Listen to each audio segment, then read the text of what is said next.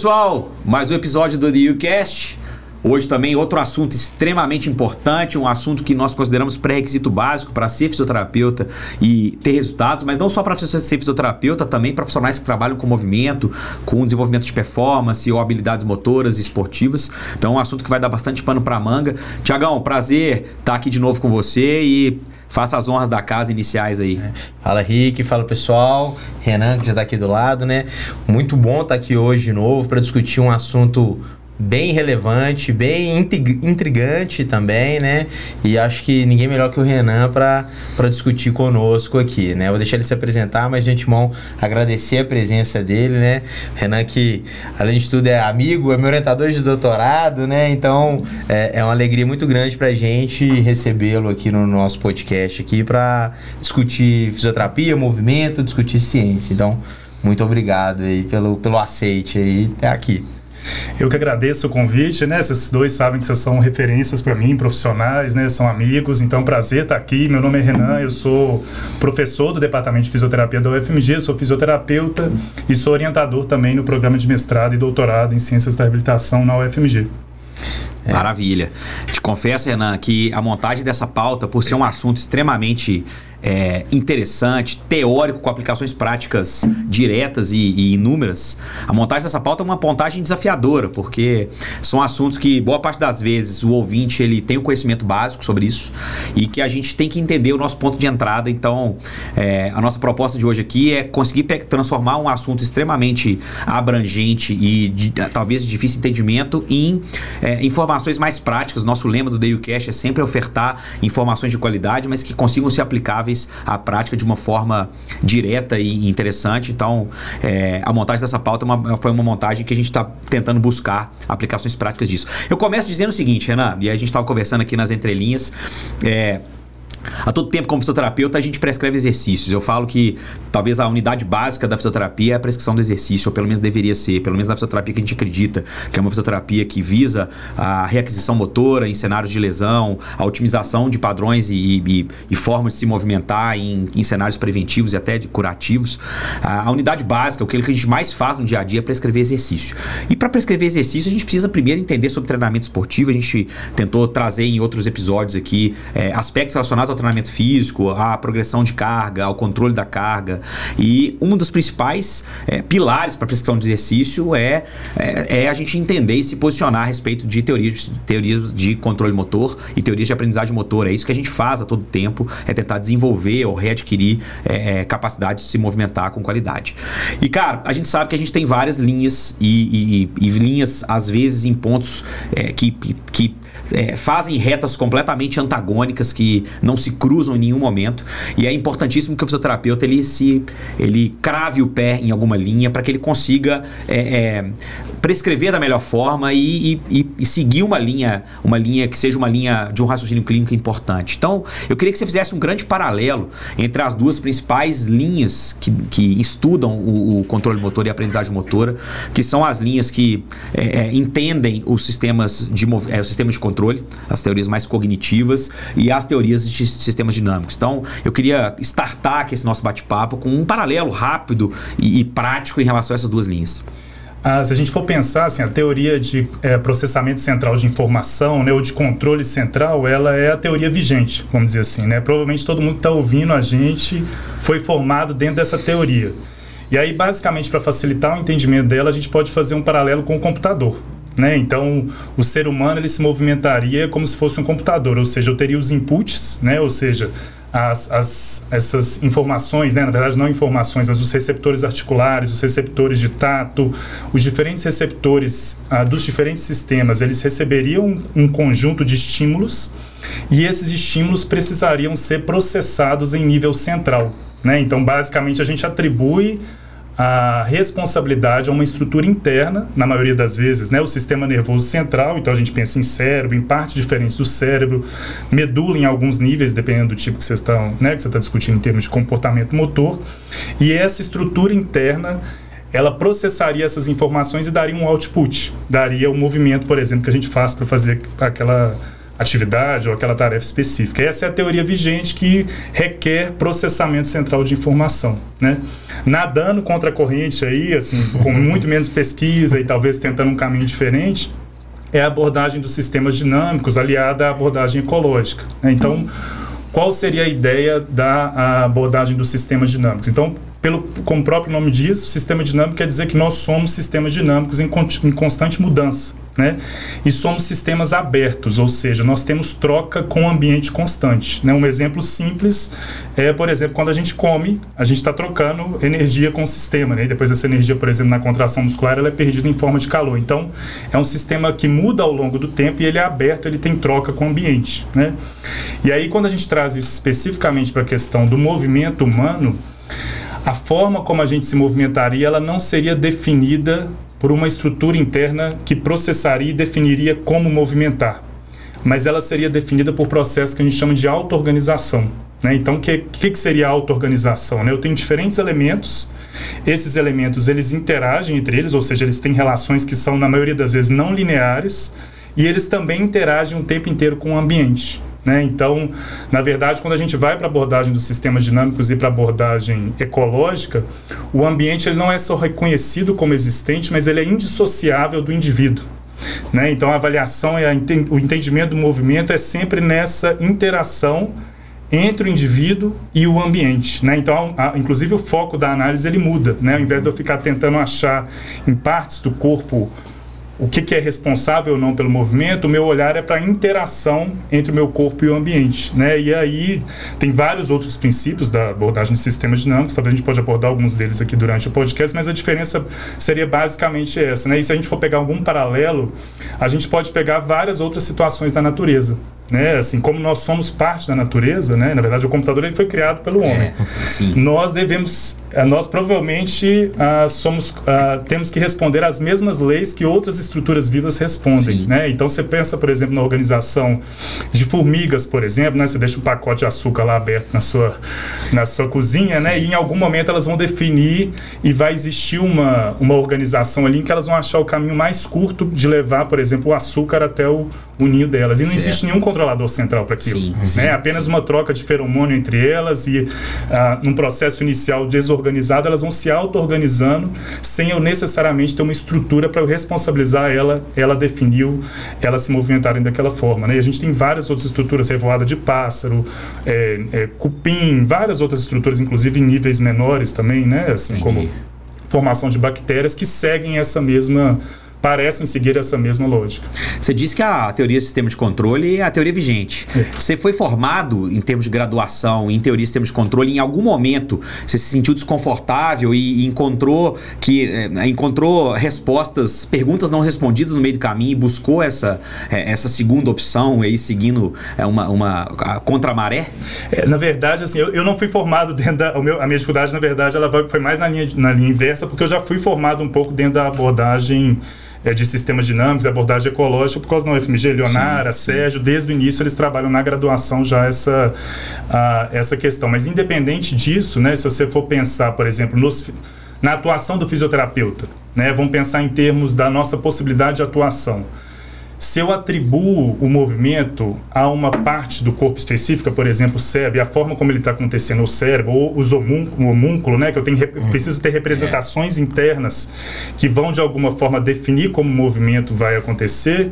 Se eu sou fisioterapeuta, eu tenho pouca coisa para fazer. É. Eu vou começar a dar estímulo, eu realmente tenho que dar estímulo, é estimulação transcraniana, é. são estímulos é. para aquela estrutura para ela de alguma Sim. forma funcionar melhor. Uhum. Então, eu tentando me colocar no lugar de uma pessoa que foi formada ou ainda trabalha ou ainda tem muito esse viés, essa abordagem tradicional ela dá pouca ferramenta para a gente é. de alguma forma intervir sobre o movimento, é porque é, eu não consigo acessar diretamente o cérebro para é. modificar aquela parte a forma como ele está atuando, né? Então me geraria essa inquietação, eu imagino.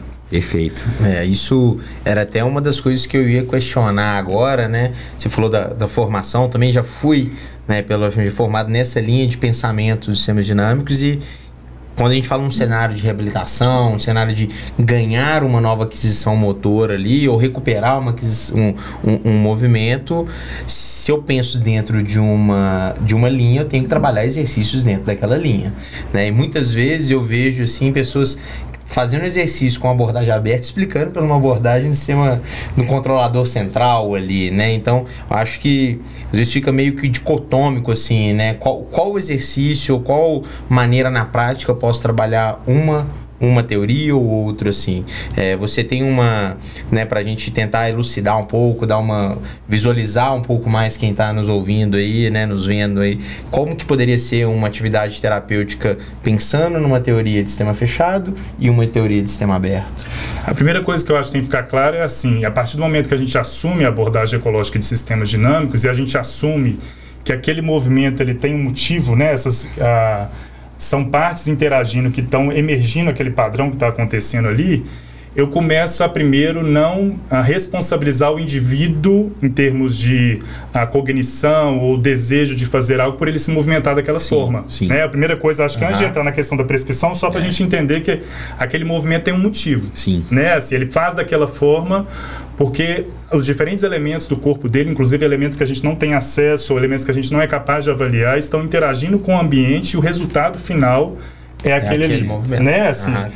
O que não quer dizer que a gente não é capaz de intervir. É. Porque também esse argumento a gente tem que tomar cuidado para falar assim, olha, se essa é a melhor Se solução emerge. possível, vamos deixar desse deixa jeito. desse deixa desse aí. jeito, não, não, não É. vamos mexer com isso. Mas somos sistemas dinâmicos, ou seja, as condições iniciais do sistema modificam o resultado final. Então, se a partir do momento que eu ajudo aquele indivíduo, a a- a, de alguma forma, a ter mudança em alguns dos seus elementos iniciais, vamos dar exemplos práticos aqui, né? Função muscular, mobilidade, relação de rigidez entre diferentes tecidos, ah, questões perceptuais que a gente vai discutir daqui a pouco, né? Assim, ah, de alguma forma, agora esse sistema ele é, um, é um sistema que tem outras possibilidades, ele pode discutir, descobrir um novo padrão, né? Então, acho que esse é o- são, são pontos importantes, né? E aí, quando a gente vai para a prescrição do exercício especificamente, e aí pensando talvez num paralelo entre as duas, a gente pode entrar um pouco, inclusive, nas questões de feedback, ah, de como que eu organizo aquele exercício ah, em termos de orientação sobre como fazer e, ou em relação a como fazer, a gente pode diferenciar um pouco essas duas teorias. Né? Então, a primeira coisa que a gente tem que pensar é que se eu estou numa, numa abordagem de processamento central de informação e que eu preciso ah, de repetição daquele movimento, né, para reforçar aquela representação interna, ou reforçar padrões internos que vão depois, de alguma forma, facilitar o desencadeamento daquele padrão, eu vou dar muito feedback corretivo excessivo, principalmente sobre como fazer, né? Sim, Porque então vamos pegar um exemplo simples aqui, um agachamento, por exemplo, que o indivíduo está agachando e ele começa a apresentar padrões de movimento que podem ser considerados indesejados do tronco, do quadril, do pé. Eu vou com o feedback ah, verbal, visual, auditivo que seja, vou corrigir ele, tentando levar ele para um padrão que seria um padrão típico, né? Na esperança de que aquele feedback corretivo de alguma forma vai ser um estímulo para ele Tá. e ele vai ajustar ah, internamente para corrigir aquele padrão de movimento, né? E aí a repetição o máximo possível, né? Sim, a repetição até exaustão, se você for pensar, inclusive, os princípios de treinamento de base É, no, é no Brasil é repetição pela exaustão, uma repetição pobre, mas é fazer muito a mesma coisa, sem muita preocupação da riqueza de como isso é feito.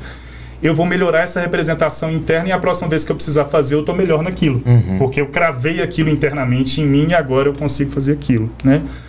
Quando você vai para uma abordagem mais de, ah, de, de sistemas dinâmicos, de abordagem ecológica, a prescrição de exercícios ela vai ser mais sobre o que fazer e não tanto com muito feedback corretivo sobre como fazer. Certo. Né? E aí o meu ajuste, a partir do momento que eu percebo que talvez, vamos supor, nessa mesma situação, que movimentos talvez que eu considero que podem ser não in- indesejados, vamos dizer assim, ou não muito adequados para aquela tarefa, estão presentes, eu vou ajustar talvez a dificuldade da tarefa naquele momento, porque existe um motivo por aquilo ali estar acontecendo daquela forma, né? E, e- e, simultaneamente eu sempre vou pensar na prescrição de exercício que é adequada para o nível do meu paciente atual. Né? E que a gente pode entrar num outro ponto da, da abordagem ecológica de sistemas dinâmicos, é que se eu quero modificar um padrão, eu tenho que ter alguma perturbação no sistema. Sim.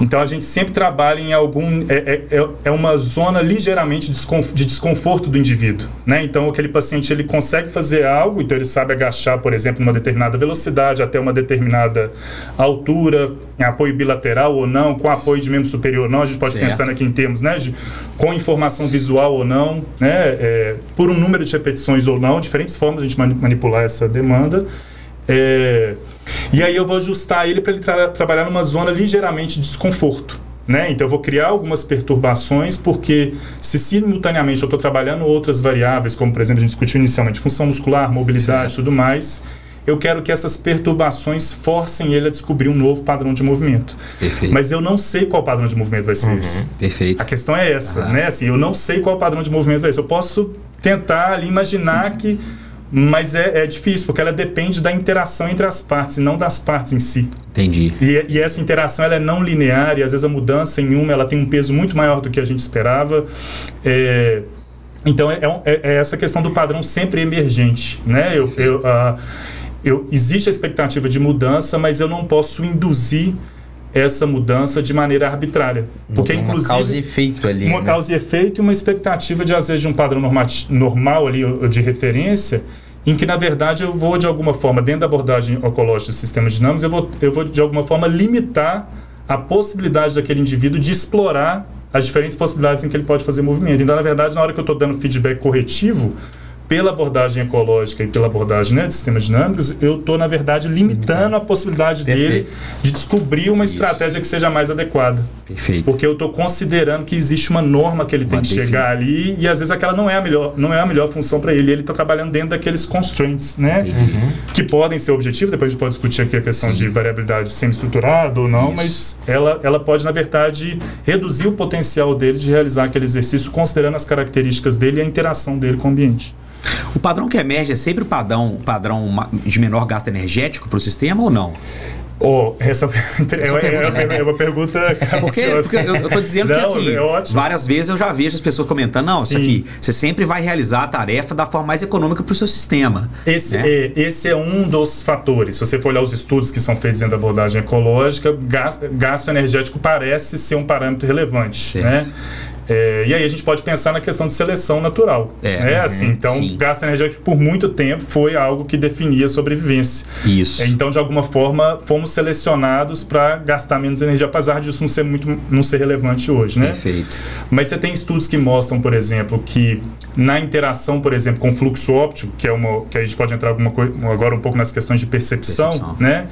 Ah, na verdade, a fluxo óptico também, por exemplo, quando você vai definir transição de marcha para corrida, fluxo óptico tem um peso. Entendi. Tá certo? Entendi. Então, assim, se você corre, se você corre na esteira ou se você corre na rua, ou se você vai andando uma velocidade, vamos fazer um teste, você andar cada vez em velocidades maiores até ver a hora que você vai começar querer a, correr. a querer correr. Uhum. Esse ponto de transição vai ser diferente entre a esteira e a corrida, mesmo gasto energético sendo mesmo. Sendo mesmo. E o que muda ali é o fluxo óptico. Entendi. Então nós somos seres muito visuais. Então esse, esse é um outro aspecto que que influencia também muito, influencia. né? E aí, se a gente for pensar na nossa realidade também, dor é outra coisa que é. modifica muito também a forma como eu vou movimentar, mesmo né? Com então, maior gasto energético, eu quero fugir da dor. Eu vou, às vezes eu vou adotar alguns padrões de movimento que que reduzem a intensidade da dor ali. Então, na hora que eu tenho um paciente que tem presença de dor, ela pode ser, ela normalmente é um aspecto que inclusive pode pesar mais do que a gasto energético, entendeu? Mas gasto energético, se for escolher um parâmetro, ele é, parece ser um parâmetro um muito parâmetro relevante. relevante. Uhum. Perfeito. E teoricamente, se a gente modificar os componentes do sistema,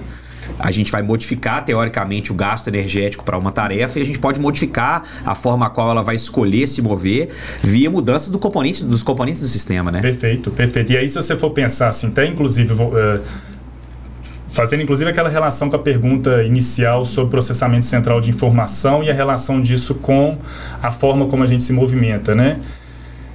Historicamente, tradicionalmente, como se dá muito peso ao processamento central de informação e ao cérebro, né, como um definidor de movimentos, na verdade, se você for pensar assim, em termos dessa questão que você falou agora, desse arcabouço que a gente tem de tecido conectivo e das relações de rigidez entre diferentes tecidos e ossos, na verdade, a nossa estrutura ela já meio que condena a gente a se movimentar de certa forma. É. Porque é, é o que existe, aí entrando aqui um pouco mais aprofundado, que é a questão do efeito recursivo um pouco. Uhum.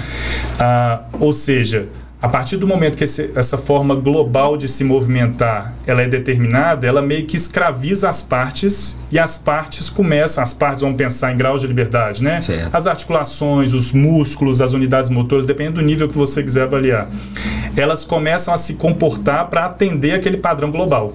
Porque ele é, ele, ele é o que está definindo agora a forma como elas vão interagir, né?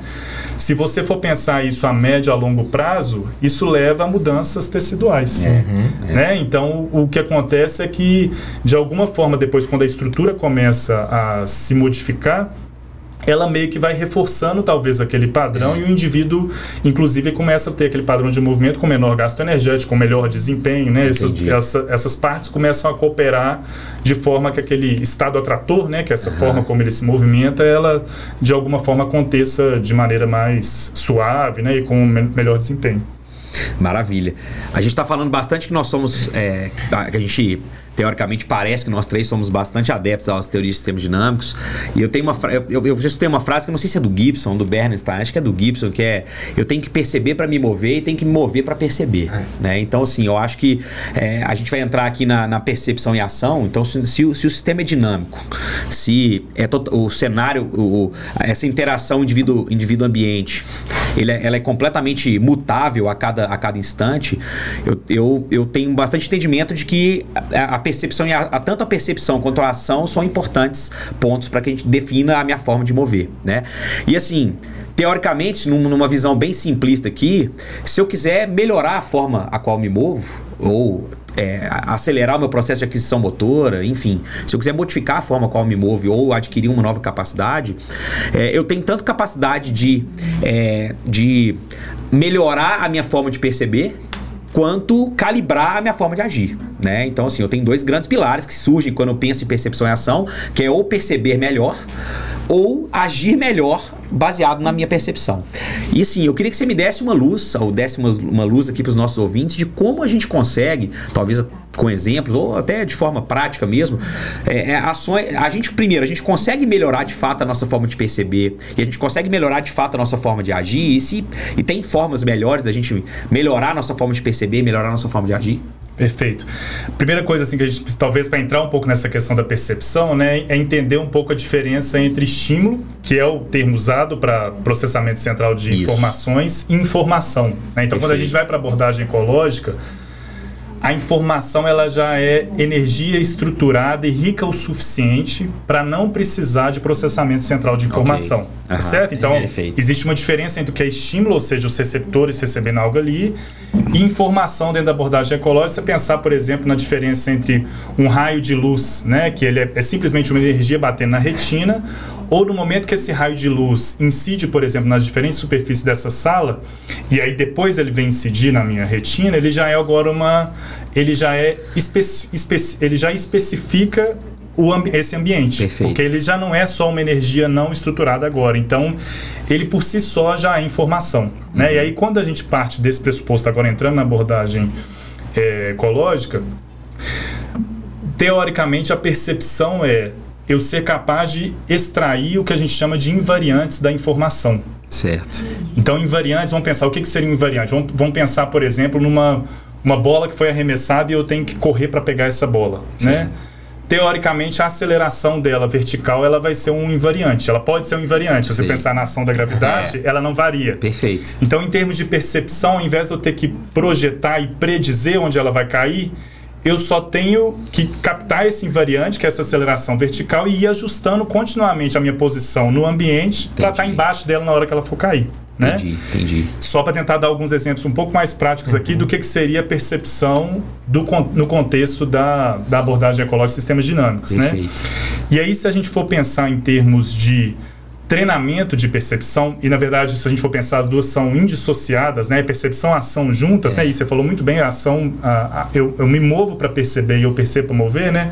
Exemplos práticos, assim, se você às vezes está com dificuldade de enxergar uma placa longe e você está parado, né? Instintivamente, o que você vai fazer é movimentar sua cabeça um pouco para um lado e para o outro, Para tentar achar o melhor. ter- e você vai conseguir enxergar melhor. Né? Então, assim, movimentação. Tem um estudo, por exemplo, que fez. Eles avaliaram a capacidade de agarrar uma bola eu estando completamente parado e, e permitindo antes alguns movimentos Sei. eh, preparatórios. A precisão para agarrar a bola é muito melhor quando eu tenho essa permissão de movimentar um pouco mais. Né? Entendi. É, então, quando a gente pensa, por exemplo, no movimento, se a gente for pensar, por exemplo, na percepção áptica, né, que é essa percepção ah, relacionada às questões de posição do movimento, do, dos segmentos no espaço, né, que tem relação com essa distribuição de tensão dos, dos tecidos, né, ao, ao longo do corpo como um todo, na prescrição de exercício, se o, se o trabalho de percepção ele é de alguma se a percepção é tentar descobrir o invariante, Quanto mais eu expor esse indivíduo a condições variáveis, mais ele vai ficar treinado a capturar esse invariante em situações diferentes. Perfeito. Tá certo? Isso é então, diferente de estocar informação e automatizar. E, e automatizar, exatamente. É, isso é importante ser dito exatamente. aqui, porque às vezes, ah, então beleza. Não, não é. tem nenhum armazenamento, isso não requer, a princípio, nenhum armazenamento, porque lembra que existe uma especificação de um para um é. entre a informação do ambiente, a gente, tô falando, eu dei o exemplo da luz, mas a gente pode pensar informação, inclusive, a gente pode pensar internamente, inclusive, a da, forma como nos movimentamos e a forma como as tensões estão organizadas ah, no, corpo como um todo, okay. eu sou capaz de extrair o que é invariante naquilo ali. Eu vou me tornando mais. Uh, uh, mais apto a extrair esse, a detectar esse invariante, né? E que, é, que seria a forma talvez de trabalhar a percepção, Entendi. né? É, então, de alguma forma, uh, tra... e aí se a gente for pensar entre os diferentes sistemas, porque existem redu... existe redundância entre sistemas, né? Eu extraio informação visual, mas eu tenho percepção áptica, auditiva, Perfeito. né? Uhum. Eu poderia, no treinamento, por exemplo, ocluir ou, ou, a gente tem como, por exemplo, bloquear a percepção áptica, mas eu consigo a, é, tirar auditiva, a percepção auditiva, visual, a percepção né? visual, ou perturbar demais elas, né? Colocar Perfeito. muita Entendi. noise, ruído nessas Sei. percepções para o indivíduo uh, ter que de alguma forma focar em outras aspectos da percepção, né? Por exemplo, por que, que deficientes visuais conseguem perceber a organização do ambiente ah, muito melhor se, do que com quem... audição, né? Assim, com, só com audição ou só à medida que eles vão movimentando, a, a, o barulho que faz o pé deles no chão, eles conseguem perceber muito mais do que a gente, porque eles não, não, não têm aquela, aquele tipo de percepção disponível, perfeito, né? Perfeito. Então, em termos de treinamento, a primeira coisa é que a gente por um viés, a gente nem lembra que existem aspectos perceptuais, né? é, né? Assim, se você for pensar, é, né? Sim. E aí, eu acho só lembrar, olha, será é. que eu posso enriquecer isso aqui em é. termos perceptuais? Assim, como é que eu posso, de alguma forma... Ah, então, vamos pensar, por exemplo, da percepção áptica, né? Se eu modifico, por exemplo, pré-posicionamento de segmentos, se eu modifico a posição de segmentos que às vezes não estão diretamente relacionados com a atividade alvo, eu estou modificando, por exemplo, a forma como a atenção está tá como aquele sistema está pré-tensionado para realizar a atividade. Isso modifica a percepção áptica, né? Perfeito. Eu posso fazer oclusão parcial de visão, né? Eu posso trabalhar em diferentes superfícies, eu posso trabalhar ah, com diferentes estímulos que vão, de alguma forma, aos poucos, ah, expondo esse indivíduo para ele ser cada vez, ah, ter maior capacidade para extrair esse invariante e perceber o ambiente na medida que ele está movimentando. Em linhas gerais, a informação ela vai ficando cada vez mais rica no indivíduo, Exato. no indivíduo que tem uma percepção mais acurada. Assim, Exato. Né? É, é, entender a informação ela é sempre, ela, é, ela é teoricamente assim, ela, ela já, ela já, é estruturada, ela, já, ela já é estruturada, Sim. né? Teoricamente ah. ela já especifica o ambiente. O que eu vou refinar é a minha capacidade de perceber e agir em relação a ela, Perfeito. né? Assim, tem capacidade ah, de um para um ali. É, ela, ela sempre tem relação de um para um, mas não quer dizer que eu tô. Que, a, porque a aprendizagem motora vai, vai envolver isso, né? Você percebe, por exemplo, que seu filho, na hora que ele vai, de alguma forma, a, aprender a fazer alcance, né? Ele, ele tá, de alguma forma, treinando essa capacidade dele a, de perceber também movimentações do objeto, né? E, e, e extrair essas relações, por exemplo. Né? Imagina quando eu tô. Ah, por que, que eu sei, por exemplo, quando eu estou correndo para frente? Que eu sei que eu estou aproximando de um objeto e não de que ele está aumentando. Uhum. Tá certo? É.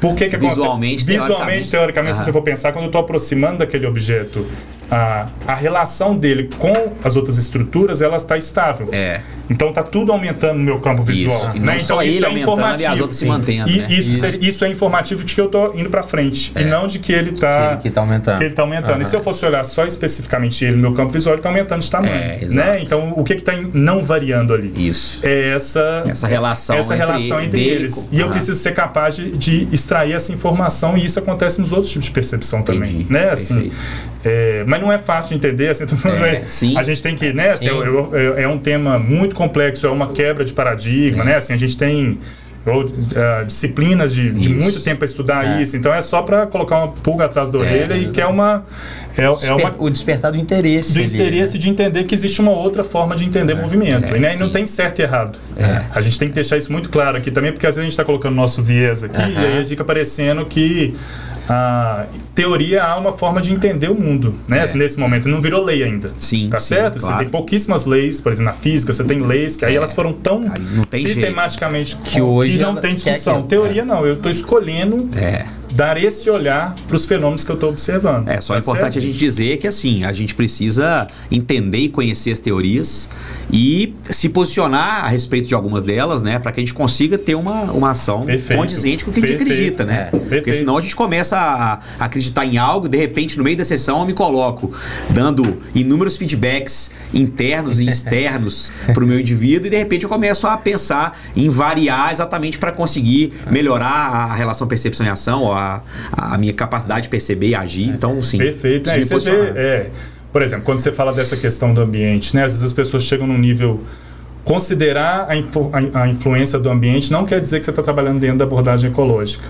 Perfeito. Né? Assim, uhum. a, na verdade, o, o, o, passo é que não existe indissociação. É. Né? Assim, você vê vários, por exemplo, inclusive na neuro, às vezes você vê lá o pessoal ah, dando estímulos, por aí, né? aquela questão de eh, estímulo sensorial, por exemplo, paciente pós-AVE. Né? Essa não é, um, por exemplo, um, um estímulo tátil aqui que não é informação estruturada, ela não está dentro, por exemplo, Tudo, da abordagem ecológica. E essa pessoa às vezes acredita que ela está trabalhando dentro é. da abordagem ecológica, é. né? Assim, então é, cria um pouco alguns Frankensteins assim é, mesmo, né? É. Da pessoa ficar no meio do caminho Isso. e aí envolve estudar mesmo, é, assim, é. entendeu? E, e, buscar literatura e de alguma forma tentar ah, entender um pouco ali, porque ficar no meio do caminho realmente é, um problema. É um pepino. Né? Não tem certo e errado, mas é bom tomar um sem Toma rumo. É, é na, na, prescrição, né? A gente tá até discutindo, você estava comentando ontem lá na clínica, né? Do Copa do Mundo Feminino, tá vendo? A gente estava dando exemplo da, da Ive, né? Da que é a preparadora é. física lá ela trabalha um pouco os sistemas dinâmicos, né? Ela tá fazendo uma elevação de. fazendo um desenvolvimento, mas fazendo a posição de, de avanço ali, é. né? E aí, se a pessoa escolhe fazer esse exercício, que está trabalhando como um todo, mas ela fica corrigindo demais, é. mas ela tá achando que está trabalhando um sistema dinâmico, na verdade ela tá dando um feedback ali, ó, não deixa o joelho entrar, faz assim, controla o tronco. Ela tá trabalhando, as, ela não tá trabalhando nenhuma das duas teorias, na verdade, exato, ali, né? Exato, então, é. É, identificar isso é, acho que é bem legal, acho que ficou legal aqui para pelo menos quem está ouvindo entender que tem esses dois vieses, né? Perfeito. E, e, voltando aqui dentro das prescrições de exercícios, né? Falando um pouco da prescrição, uma das coisas que você tocou aí foi o termo variabilidade. Né? E aí, quando a gente fala de sistemas dinâmicos, né, uma dúvida que eu já tive, né, já li bastante sobre foi como aplicar essa variabilidade, né? Primeiro assim, né, o que que é essa variabilidade ali, né? Muitas vezes a variabilidade fica só na carga, né? Vou colocar mais peso ali, né? Então assim, variabilidade é muito mais do que isso. E aí pensando em sistemas dinâmicos, eu queria saber assim, essa variabilidade, ela deve ser ou tem uma maneira melhor de ser, por exemplo, uma variabilidade semi-estruturada, ela pode ser aleatória. Como que é a melhor forma de aplicar essa variabilidade na prática clínica ali? É, então a primeira coisa que a gente tem que considerar é assim, que, que vamos pensar em termos de reabilitação, né? Que fase do processo de reabilitação que aquele paciente ou aquele atleta se encontra, né? Assim, porque ah, então esse é um ponto importante, né? Porque provavelmente quando você está numa fase mais final, que ele está próximo de retornar para para né, ele já retornou, mas retornou parcialmente, seja um atleta uhum. ou né, pessoa, um, qualquer paciente com qualquer questão. Provavelmente você tem mais liberdade para variar da maneira como quiser, tá certo? Porque na verdade ali o objetivo é muito mais preparar ele o máximo possível para o contexto variado em que ele vai ser inserido, inserido. depois ou está sendo inserido, uhum. que a gente uhum. espera que essa, essa reinserção ela seja gradativa, gradativa. né? Uhum. Então, você está num ambiente ali um pouco mais controlado e de alguma forma eu estou induzindo variabilidade ali e aí ela pode ser um pouco mais aleatória, vamos dizer assim. Uh, mas é lógico que se eu tenho um paciente que tinha uma queixa, uh, esse paciente está inserido num contexto e talvez a minha forma de induzir variabilidade ela vai ser o que a gente fala assim, à luz da queixa dele à luz uhum. do contexto dele, uhum. né? Assim, ou seja, o contexto dele tem mais alguns tipos de variabilidade que estão mais presentes. O que, é que eu estou querendo dizer com isso, né? Assim, ele tem muita variação, por exemplo, de posicionamento de segmentos, muita mudança de direção. Então, talvez eu vou pesar mais nisso, né? Ou seja, não, é um contexto que varia mais, por exemplo, em relação ao nível de fadiga dele tá maior ou menor, ou em relação a, por exemplo, ter perturbações externas ou não, condição, por exemplo, de iluminação ou não, né? Condição, por exemplo, da superfície. Então eu tenho que estar de alguma forma com o meu olho para onde ele vai ser reinserido e aí talvez eu possa dar um viés maior para aquilo ali, né? Agora, em condições iniciais do processo de reabilitação, talvez a minha variabilidade ela, ela, ela não vale muito tiro para todo lado, uhum. né? Assim, então vamos pensar a primeira coisa que a gente tem que pensar assim, no processo inicial de reabilitação é que muitos dos nossos pacientes eles adotam o que a gente chama de a imobilidade relativa, né? Ou seja, ele está com uma dor em algum lugar e ele deixou de fazer uma atividade. Ou seja, você pode pensar desde uma pessoa que está restrita na casa dela, não está conseguindo sentar na, no vaso sanitário com, e aí um joelho ela não dobra e isso tem efeitos, né? A gente pensar naquela questão da a forma como o movimento ela está de alguma forma doutrinando as partes, né? Sim. né? Essa imobilidade relativa ele está perdendo cada vez mais função muscular daquela lado, mobilidade, e isso tem um peso uhum. a longo prazo, né? Uhum. Então, talvez numa fase inicial, a noção de variabilidade ela, ela, ela ela ajuda a gente de alguma forma, inclusive a tentar achar estratégias que o paciente talvez ainda não explorou para ele poder ser funcional o mais precocemente possível. Perfeito. Uhum. Tá certo? E aí ela vai ser muito mais direcionada, talvez, para comportamento de sintomas. Entendi. Entendi. E existe um pouco de tentativa e erro ali. Eu posso Isso. ter algumas, uh, algumas. fazer algumas predições em termos de ele, se, se ele inclinar o tronco um pouco para cá, para frente, para trás, talvez vai reduzir um pouco a dor por questões mecânicas. É. Uhum. A gente pode esperar isso. Certo. Mas ela é um pouco exploratória para tentar, assim, será que a gente consegue fazer ele sentar no vaso sanitário com menos dor, para ele não precisar apoiar, para ele conseguir usar mais isso? Então, nesse início, eu posso pensar em variabilidade para, olha, preciso, nas atividades do dia a dia dele, o mais rápido possível ele voltar a fazer as coisas do dia a dia dele. Perfeito. Isso é muito importante, porque Sim. esse padrão de uso vai auxiliar o que você está fazendo com ele ali em termos de exercício ou com as outras coisas que ele está fazendo para ele sair dessa imobilidade relativa e quanto mais tempo passar nessa imobilidade relativa, maior vai ser o problema depois, Sim, né? Sim. Agora, a partir do momento que eu vou evoluindo, que eu vou tendo mais condições dele, de alguma forma, de fazer mais coisas com menos restrições, né? Assim, ó, dói muito meu joelho para eu subir escada numa, num patelo femoral, eu vou inclinar mais o tronco para frente para reduzir, né? Agora a reatividade já diminuiu, eu vou agora de alguma forma indo na direção oposta, né? Então o que a gente talvez estava induzindo variabilidade Uh, não é nem variabilidade aqui nesse caso, né? A gente usou variabilidade de, de estratégias ali para tentar, de alguma forma, achar uma solução menos dolorosa. Uh, agora eu vou, de alguma forma, retornando a, a carga naquela região que talvez estava sendo protegida para ele conseguir certo. ter função. Certo. Né? E aí, dependendo, vai variar muito, se você for pensar, por exemplo, em treino de tarefa, né? Vai depender muito dos objetivos seus com aquela ah, com aquele exercício ou com aquele treino de tarefa específico que você for fazer, né? Porque se o objetivo, por exemplo, é de alguma forma ah, permitir que ele ah, explore, né? Vamos supor que, por exemplo, ele tinha uma fraqueza muito. Vamos pensar uma coisa bem específica aqui, né? Ele tinha uma fraqueza muito grande de musculatura estabilizadora de tronco e estava sobrecarregando o membro inferior numa tarefa, por exemplo, como subir escadas ou agachar, tá. né? Foi feito um trabalho simultâneo, ele ganhou essa capacidade e agora eu quero, no treino de tarefa, na exposição dele ao movimento, eu quero que ele explore um pouco mais esse essa nova essa capacidade, no, esse novo recurso dinâmico ah, que ele tem, sim. né? Então a minha indução de variabilidade ela vai talvez ser no sentido de criar, e aí a criatividade do fisioterapeuta tem que pesar nessa sim, hora, né? Tem que botar a cabeça para pensar é.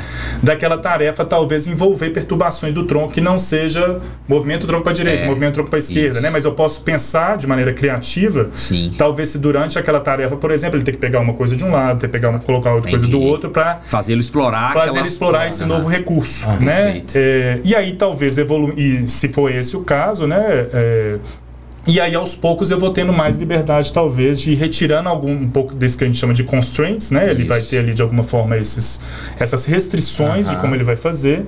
E aí eu vou tendo mais liberdade, por exemplo, para poder induzir variabilidade para ele, pensando no contexto dele, para ele ir descobrindo essa forma de se movimentar. Né, Interessante estar tá falando dos constraints aí, que eu, eu, eu, imagino assim que cada constraint gera uma ação diferente, num cenário diferente, é. para um indivíduo diferente, né? Porque a gente fala, não, faz um alcance e aí você espera que ao fazer o alcance ele consiga explorar aquilo, mas você vai às vezes definir um constraint que ele vai se comportar de uma forma completamente diferente e não vai atingir o seu objetivo É. semi-estruturado que você teria de fazer explorar aquele cenário, né? Perfeito, perfeito. Outro detalhe importante que eu tô me, me vindo na cabeça aqui é que nesse exemplo que você deu, que é de é, fazê-lo explorar um- um- uma, uma situação que a gente acredita que seja interessante para aquela construção no momento, eu acredito que isso talvez seja a variabilidade semi-estruturada, né?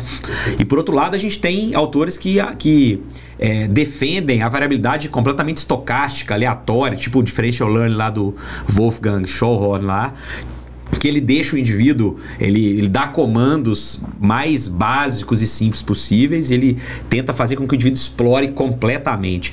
Tem cenários benéficos para essas duas situações, para varia- variações semi-estruturadas e também para variações completamente aleatórias e estocásticas, como, como a, a differential learning? É, a aprendizagem diferencial, se for pensar nessas abordagens, ela é o que tem mais literatura agora. Tem alguns É, grupos é. que estão fazendo muitos estudos ah, ah, nessa linha, né? E aí, se você for pensar assim, a lógica é basicamente essa questão da repetição sem repetição. É. Né? Assim, eu, eu vou fazer a mesma coisa, mas cada vez que eu for fazer, eu vou fazer de formas diferentes, né? Sim. E aí eu vou pensar no máximo que eu puder variar, né? ah, e nas diferentes aspectos que eu posso variar, ou seja, posição de segmentos. Se eu for pensar, por exemplo, no esporte, tamanho da bola, a direção em que ele vai arremessar algo, a altura que ele vai saltar. Então eu vou pensar, tentar ser o mais criativo possível. E aí é, é- é- é caprichar nessa questão da, da intensidade da variabilidade. Né? E aí um dos pontos da, da aprendizagem diferencial que é muito interessante é essa questão de, inclusive, trabalhar direções de erro, vamos dizer É, assim. Né? isso. Isso é um ponto importante para a gente trazer aqui. Né? Por que, que às vezes trabalhar ah, direções de erro, ou inclusive ah, ah, o que seria considerado desempenho inadequado pela, pela tarefa Aham. principal, por que, que isso é importante? Né? Porque na hora que o indivíduo executa aquilo que seria, o que, que seria uma, uma direção de erro? Por exemplo, uma pessoa que eu estou treinando no arremesso, um, um- um atleta, por exemplo, de arremesso, e às vezes ele, ao invés de arremessar só para frente, o arremesso, ele vai arremessar para a esquerda, para baixo, É. para a direita, para cima. Explorar É. tudo explorar tudo puder. porque na hora que ele vivenciar aquilo, ele vai perceber as interações que ele teve Uhum. naquela direção de erro e ele vai saber mais ou menos se aquelas interações levam a erro. É, exatamente. Então isso é importante também dentro da, da questão da aprendizagem diferencial, É. né? Existe Ah, uma, existe uma, eu já, eu já vi isso num congresso que eu fui lá em Barcelona e o Wolfgang, que é o pai da, da aprendizagem diferencial, ele foi consultor de um grande clube europeu de futebol e ele mostrou na, na palestra que eu assisti dele lá na Europa algumas imagens dele fazendo os atletas treinarem descalços, de bota, Sim. pé de pato. é, em alguns cenários tinha, tinha gol, em outros cenários não tinha gol, ele tinha que derrubar uma vareta. Então, é, é assim, não só no cenário de reabilitação, mas no cenário de ganho de performance e aquisição motora, a aprendizagem diferencial tem sido extremamente utilizada né, como uma forma de é, otimizar a forma qual A movimenta. base do Barcelona, né? Eles usam, é, né? Assim, se você for, porque aí a gente tem que pensar também quando a gente vai olhar, inclusive na nossa atuação, né? Assim, porque quando a gente pensa em termos de a forma como eu vou executar algo, ela depende muito, inclusive, de volume também. É. Então, não é aquela repetição sem repetição, mas ela precisa Mas de ela volume. precisa de volume, É, ela precisa de Ah, volume, né? Precisa acontecer, né? E dentro da- da abordagem de sistemas dinâmicos, a gente tem o que a gente chama de estado atrator. É. O que, que é isso? Assim, se eu estou abordando, por exemplo, um atleta na base, ou que ele está aprendendo a executar. A, a- ele está aprendendo o esporte. É, isso. tá se for- desenvolvendo, ele ponto de tá se habilidade. Então, motora, quando a gente né? pensa muito na aprendizagem diferencial, ela, ela tem um potencial muito grande, principalmente quando você está aprendendo a realizar aquela, ta- aquela tarefa. é, então, sim. ela seria muito, muito bem usada nas categorias de base. É. Né? Não que ela não possa ser, tem estudos, inclusive, com indivíduos adultos, né? Porque, inclusive, envolve a questão de interação com outros. Se você pensa em esporte coletivo, né? Essa questão da abordagem ecológica, ela é, ela é usada, inclusive, para relações sociais, né? É, Essa interação. sim, Elas são sim. vários níveis. Aqui a gente está focado na questão do movimento, mas treino tático, por exemplo, ela teria relação. Aqui a gente está focado na questão É. do movimento, né? Mas num atleta ou numa- num paciente que já tem um estado atrator, o que, que é o estado atrator? Que é aquela forma como ele faz ah, muito enraizada, vamos dizer assim, a, a perturbação no sistema para ele adotar um outro estado atrator, ela vai ter que ser grande. Tá certo? Então, além dessa questão de dar condições é, ah, iniciais que sejam diferentes, se você for pensar num atleta profissional, por exemplo, talvez a, modificar a forma como ele faz vai ser um- bem mais difícil É. do que que um atleta que está na tá base. fase de aquisição É, ainda, que- né? Exatamente, que teria muito potencial de mudança, né? Mas ainda é um sistema dinâmico, então É. tem potencial de mudança, mas é entender que dependendo da- do, do quão atrator é aquele estado, a perturbação vai ser vai ter que ser grande. É. E aí a indução de variabilidade é esse, é, esse, é um dos objetivos, Perfeito. né? Por que, que ele induz muita variabilidade? Você está criando ruído ali, é, você está criando noise, você está criando perturbação é. para ele descobrir o... Que na verdade é mal visto na, em quem, é. quem é adepta às teorias de sistema de controle, né? O noise, e, mas é super bem visto aí na, na em quem exatamente, teoricamente exatamente. se baseia nas teorias ecológicas. Exatamente. É, isso eu lembrei aqui agora de uma vez um, uma experiência com o judô no leste europeu que os atletas de base né, de ba... antes ainda né, da fase competitiva, a fase competitiva começa no sub-18, né? Então, atleta sub-15, eles treinavam ou só de faixa sem a parte de cima do kimono, ou de kimono sem a faixa. E o objetivo era derruba ele e não caia.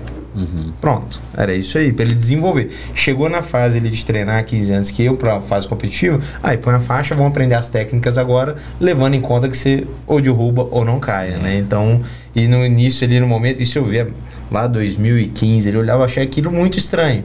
Né? Mas depois, quando você vai aplicando na teoria ali, você vai dando capacidade é. para ele achar soluções ali dentro do sistema dele. Se você for pensar até em, em, termos de mudança de regra de esporte, se for pensar no vôlei, por exemplo, né? e os atletas antigamente que não tinha líbero, é. a, a, a, quando você começa com a especificação muito cedo, é. né? a gente separa muito as coisas, e se você for ver, por exemplo, em termos de formação, isso é prejudicial. Sim, certamente. Isso é muito prejudicial. É. Né? Os atletas, eles de alguma forma, é, é difícil você for ver hoje no, no vôlei, é difícil achar, por exemplo, um ponteiro que é passador, que consegue consegue receber. Uhum. É lógico que existe uma questão de aumentou a agressividade do saque, é. então ficou mais difícil, sim, né? Mas sim.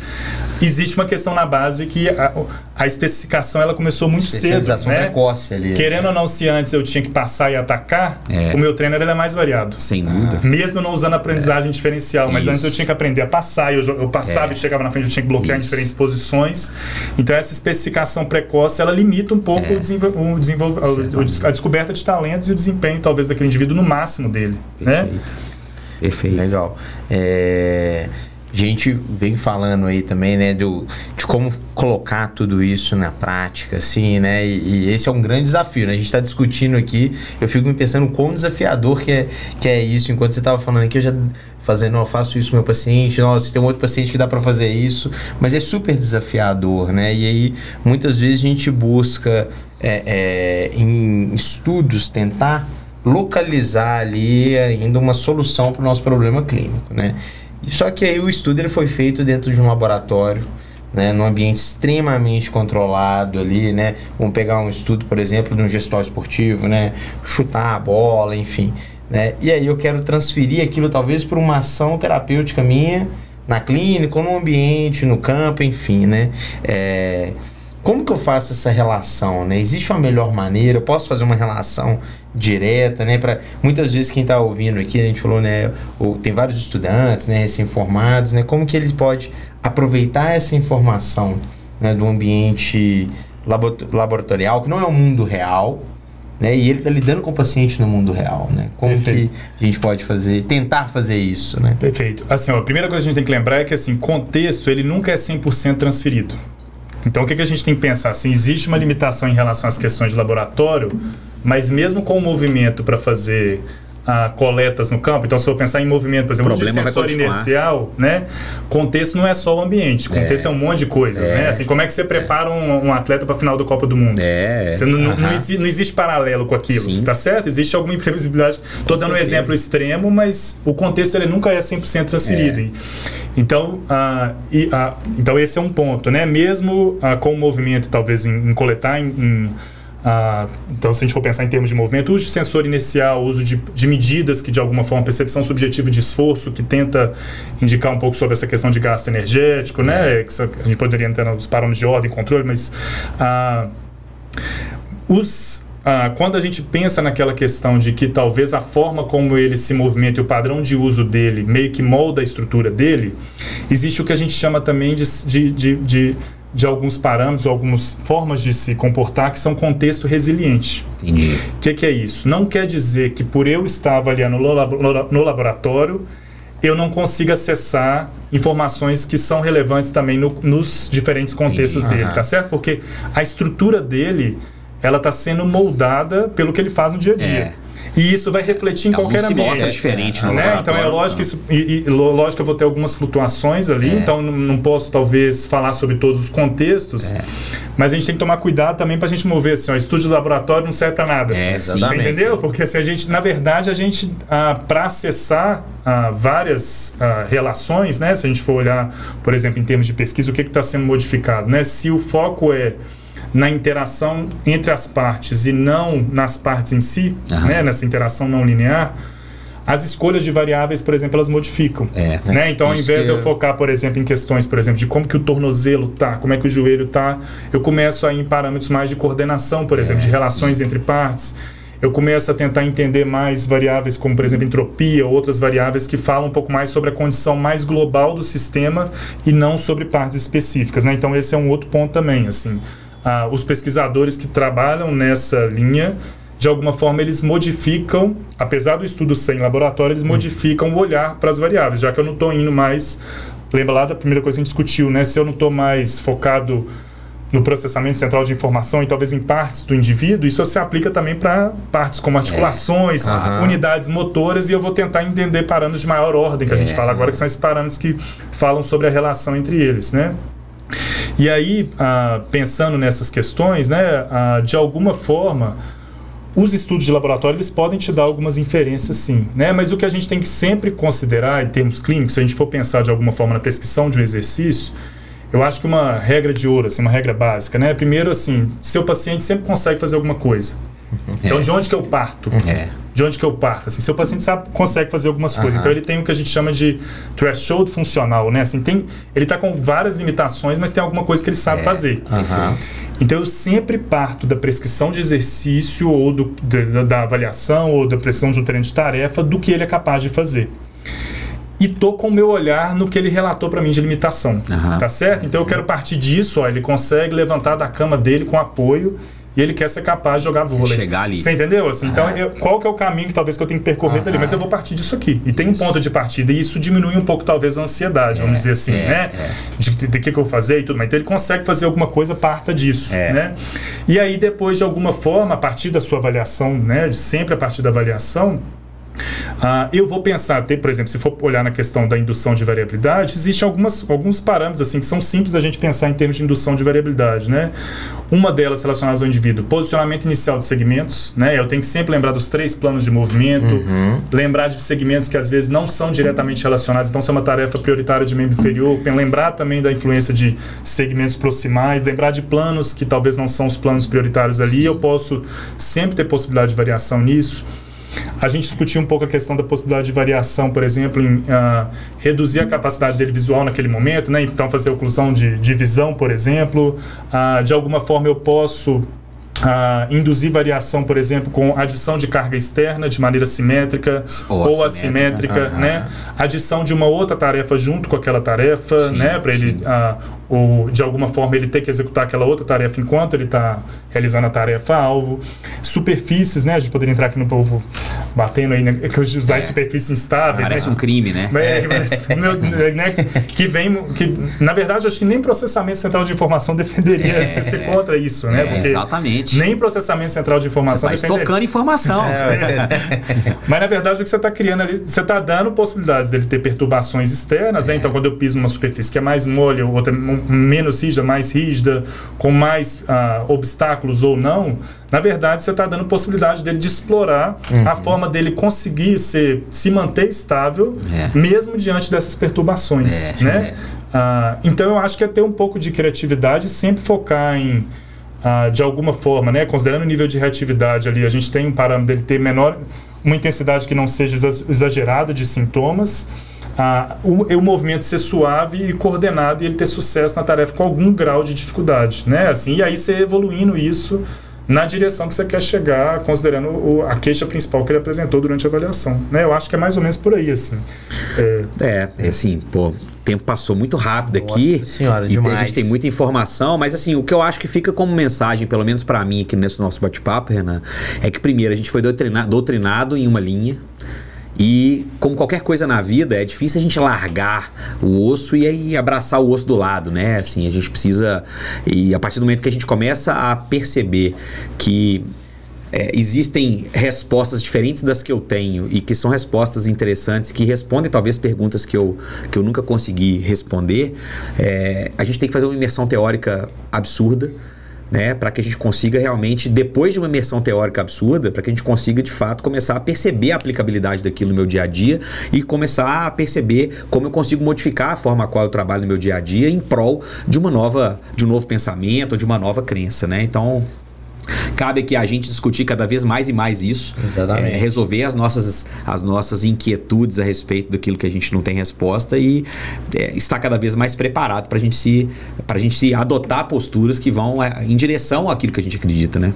É, e, e pensando no, no, processo de melhora do paciente, né? Como conquistar isso, né? Não tem um, uma causa e efeito, né? Não tem uma receita, né? Mas tem um caminho no qual a gente tem que seguir, né? Eu acho que Rico falou muito bem aí que a gente tem que. Fisioterapia não é fácil, né? Se não. fosse fácil, era outra coisa aí, né? A gente é. tem que estudar muito para entender de fato aquilo que a gente quer fazer, né? Eu acho que é, trabalhar com movimento é isso, né? Então. Eu fico muito feliz com esse papo aqui, né? Foi muito teórico e prático ali, né? A gente ficou, quando a gente estava discutindo, a gente falou, nossa, vai ser teórico, como é que a gente tira da teoria, como é que coloca isso? Na hora que eu te mandei também ali, a gente conversando. Então, assim, eu acho que a gente deu muitos insights práticos aqui para quem já ouviu, né, é, se interessar mais e aplicar mais, e para quem nunca ouviu também se interessar e começar a aplicar, começar a estudar. Perfeito. É. E eu acho que assim, última questão, né, é só lembrar que uma coisa que favorece muito a nossa profissão é que a gente tem um contato constante com o paciente, né, assim, é. regular. Uhum. É, então a, a, avaliação é constante, sim, né, a, o ajuste ele está sempre disponível ali, né. então tentou uma coisa que não foi numa direção muito boa, você tem possibilidade de ajustar, né? E isso tranquiliza um pouco mais. É. Você não precisa acertar de cara, uhum. né? A gente não então, prescreve, então, nunca mais vê a pessoa. Nunca mais vê a pessoa e não sabe o que, que aconteceu. É. O contato ele é, ele é regular e isso é. permite fazer ajustes e aprendendo um pouco com o processo também, né? Porque ninguém tem a certeza ah, e a resposta máxima para é, tudo, é, né? Uma abordagem diferente, com um viés diferente, mas que carece de muita pesquisa ainda e de muita exploração, né? Eu queria agradecer o convite Maravilha, mais uma Renan. vez, né? Foi um prazer estar aqui com vocês. É, Bom demais. Tiagão, acho que a missão está cumprida, Renan. Obrigado, tá? Meu privilégio ter você por aqui. Espero que a gente tenha outras oportunidades de conversar. Você, vai passar um período fora agora, mas a gente tem todos os aparatos online para a gente manter esse papo e você participar de outras aventuras aqui nós. Valeu, Tiagão. Até valeu a próxima. Valeu demais, cara. Rico. Valeu demais, Renan, a disponibilidade de vir aí, né? Discutir com a gente. Foi muito bom. Espero que todo mundo tenha gostado aí. Com certeza, um aprendizado gigante. Obrigado mesmo. Valeu, pessoal. See you later, alligator. Valeu. Bom demais.